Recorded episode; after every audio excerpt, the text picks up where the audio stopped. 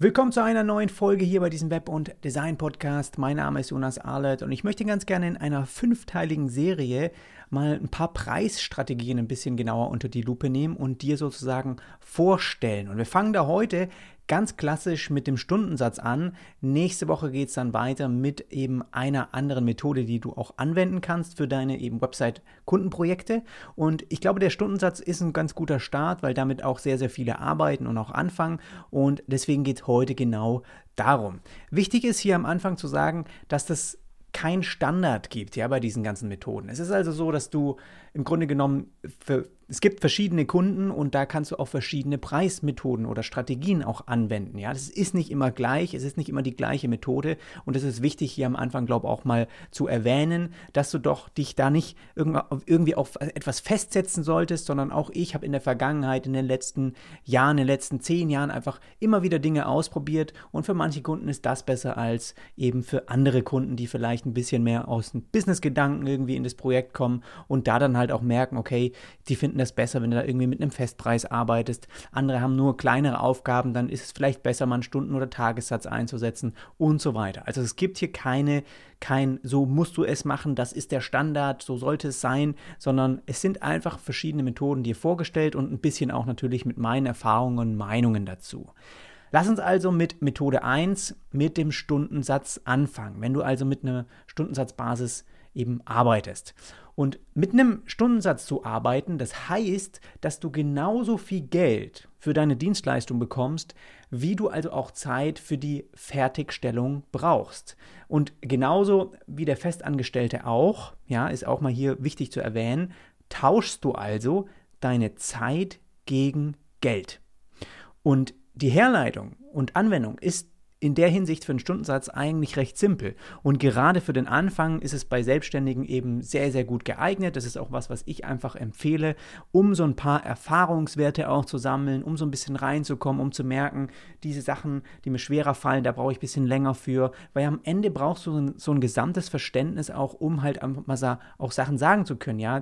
Und um mal wissen zu können, dass ich vielleicht für bestimmte Aufgaben einen Tag brauche, für andere eine Woche und so weiter. Und deswegen ist es ganz okay am Anfang, Anfang eigentlich mit einem Stundensatz zu arbeiten.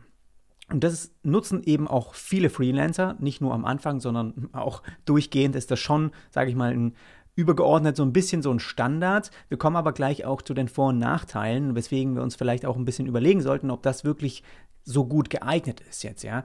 Und die Freelancer, die fangen an, mit einem Stundensatz eben zu arbeiten und damit sind sie auch ziemlich nah an dem, was eigentlich sie auch zum Leben brauchen. Das könnte man eigentlich ganz gut sagen. Das heißt, sie gucken, was haben sie für Ausgaben, was brauchen sie zum Leben, was müssen sie auch für, was brauchen sie für ihr eigenes Business und dann lohnt sich der, der ähm, Stundensatz vielleicht dorthin gehend ganz gut. Das heißt, das erste ist, wenn wir so drei Steps haben, wie du den Stundensatz eben errechnest. Du schreibst dir erstmal alle deine monatlichen Ausgaben und Fixkosten eben einmal in der Tabelle auf. Das kann super simpel sein und da einfach wirklich alles mit reinnehmen, was dir eben monatlich so einfällt. Natürlich kommt da so eine Miete dazu, natürlich kommt da auch vielleicht ein Office dazu, da kommen auch Geräte dazu, Laptop, äh, Smartphone, alles, was du brauchst und die hast du natürlich nicht jeden Monat, aber dann sagst du, okay, durchschnittlich irgendwie im, alle zwei Jahre kaufe ich ein neuen, neues Notebook oder ein neues Smartphone und dann rechnest du dir das einfach aus, was das dann umgerechnet, wenn du dann irgendwie mal 2000 Euro, zweieinhalbtausend Euro ähm, pro Jahr für Devices vielleicht zurücklegen willst, dann rechnest du dir aus monatlich, was das verteilt dann wäre. Ja? Genauso kommen da vielleicht auch wirklich Kleinigkeiten wie mal Putzmittel, da kommt auch mal eine, irgendjemand, der dir, äh, der dich unterstützt, den du vielleicht in einem 400-Euro-Job bezahlst und so weiter. Die ganzen Sachen kommen da alle mit rein. Und dann kann, hast du sozusagen in einer Tabelle auch deine ganzen Aus Ausgaben. Und das ist ja unheimlich wichtig, dass du einfach in der Selbstständigkeit als, als Freiberuflerin auch einfach dich da ein bisschen ja, dass du weißt, was du auf jeden Fall reinkriegen musst monatlich, damit du weiterhin so auch arbeiten kannst. Und am Ende summierst du das alles einfach in der Tabelle ganz unten und das ergibt dann eine Ausgabe als Ergebnis. Und dann teilst du sozusagen dieses Ergebnis durch die Arbeitsstunden, die dir letztendlich ja auch zur Verfügung stehen. Das ist eigentlich alles. Und wenn wir jetzt mal schauen, okay, was könnte das als Beispiel mal bedeuten? Wir haben also eine Ausgabe monatlich zweieinhalbtausend Euro, sagen wir einfach mal, ja. Also da ist dann alles jetzt von dir irgendwie mit drin. plus vielleicht ein bisschen on top, weil du auch mal was investieren möchtest, etc. Und Jetzt hast du die reinen Arbeitsstunden, die dir durchschnittlich monatlich auch zur Verfügung stehen. Und das, sagen wir mal, wären zum Beispiel 60. Ja, das ist natürlich unterschiedlich jetzt von ähm, Person zu Person, aber wichtig ist hier, dass du nicht kalkulierst, okay, mir stehen ja, äh, je, ich habe ja wie ein Festangestellter auch, ähm, acht Arbeitsstunden am Tag mal fünf, das heißt, ich habe 40 Stunden die Woche, dann mal vier, okay, dann sind wir schon bei 120 Stunden pro Monat, dann rechne ich jetzt irgendwie 2500 Euro durch eben 120. Nein. Warum nicht? Weil ganz, ganz sicher du in der Selbstständigkeit nicht jede einzelne Stunde am Tag du gefüllt haben wirst mit einem Auftrag, mit einem Kunden, der dich dafür bezahlt. Und deswegen ist es hier wichtig, irgendwie die reinen Arbeitsstunden zu nehmen und nicht irgendwie auch dazu kalkulieren, was du irgendwie mal vielleicht an äh, du musst ja auch mal irgendwie vielleicht deinen Schreibtisch aufräumen, du musst ja auch mal vielleicht ein paar E-Mails machen, du musst ja auch mal Kundenakquise gehen. Dafür bezahlt dich ja keiner. Also hier wirklich diese Stunden auch mal, deswegen ist es wichtig, auch mit einem Stundensatz ein bisschen anzufangen, um da reinzukommen, wie viele Stunden arbeite ich überhaupt wirklich an Projekten pro Monat.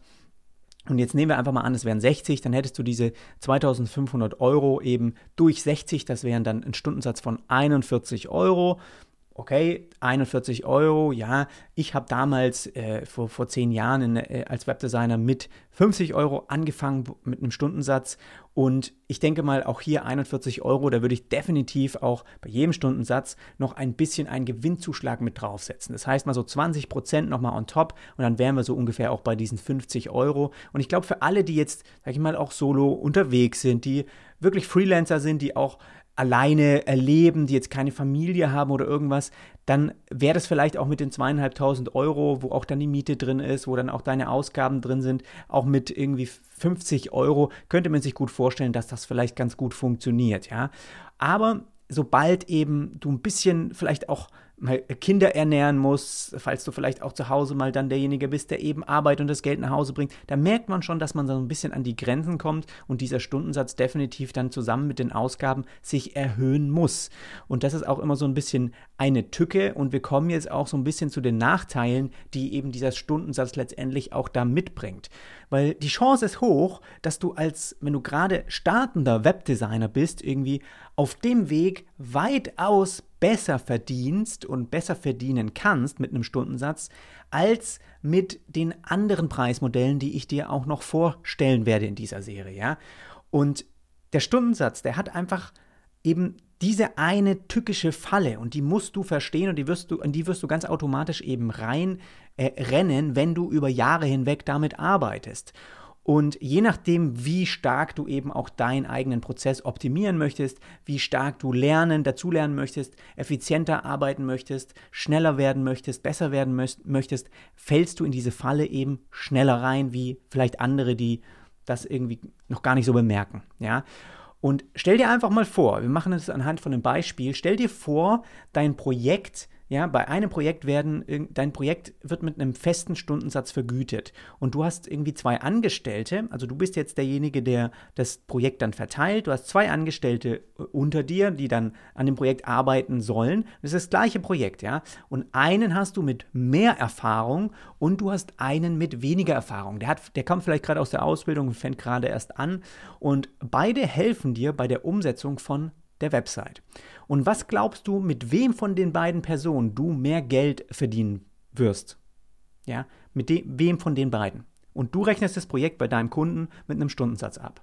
So, der eine, der hat über mehrere Jahre seinen Prozess optimiert, kann Projekte effizienter und schneller abarbeiten.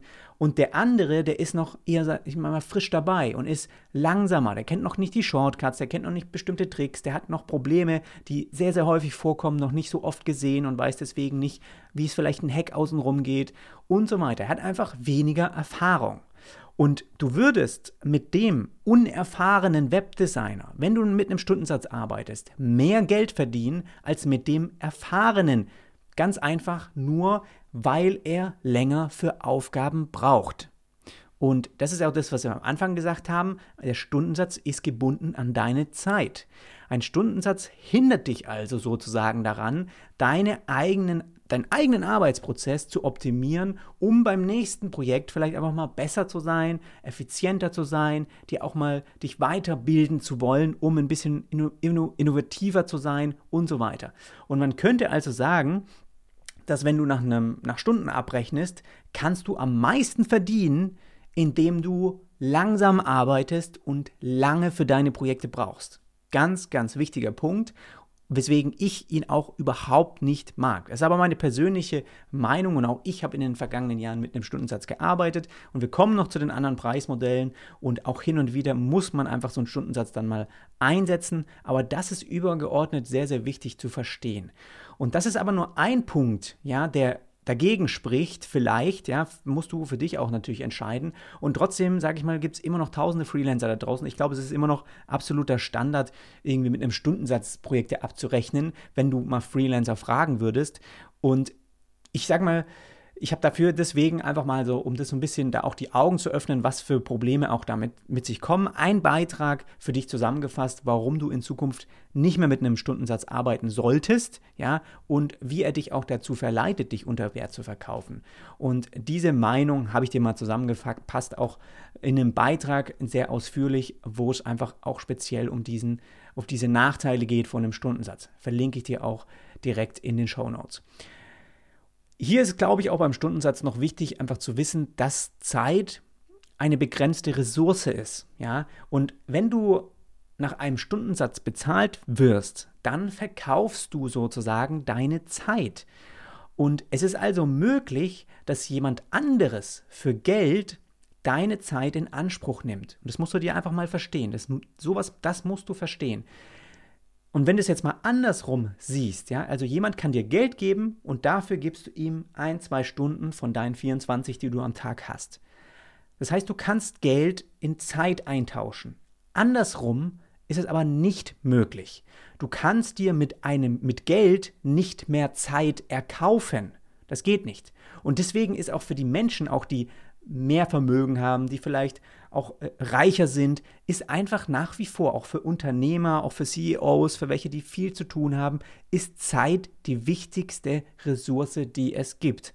Genauso, wenn du dann auch mal reinkommst in ein Familienleben, wo du merkst, Arbeit ist gar nicht das, was ich eigentlich, wofür ich leben will. Ich will für meine Familie, für Kinder leben dann merkst du, dass Zeit eine sehr, sehr wichtige Ressource im Leben ist. Und niemand kann sich diese Zeit dazu kaufen. Nicht mal der reichste Mensch auf der Erde, ja, kann sich irgendwie mehr Stunden pro Tag dazu kaufen. Für ihn hat auch der Tag 24 Stunden und nicht mehr. Und über diese Sachen, die, da denkt man nicht so drüber nach, wenn man gerade startet, wenn man vielleicht auch ja, einfach auch Spaß am Leben hat und ja, dann arbeitet er halt mal ein paar Tage dran und dann rechne ich es genauso ab, wie ich, wie lange ich auch dafür gearbeitet habe und gebraucht habe und es ist doch alles okay. Bis es dann irgendwann mal so weit geht, dass man einfach ziemlich in Projekten drinsteckt, dass man von einem zum nächsten geht, dass es total stressig ist, dass man viel arbeitet, dass man nachts da sitzt, dass man nicht schlafen kann, weil die Projekte einen mitnehmen. Und am Ende bekommst du aber nur das, was einfach die, die Stunden du auch da dran gesessen bist. Und es führt irgendwie dazu, dass du einfach vom Abrechnen her weißt, ich muss mehr arbeiten, damit ich auch mehr verdiene, sonst kann ich das alles nicht mehr bezahlen, was ich hier irgendwie zu Hause in der Familie ernähren muss.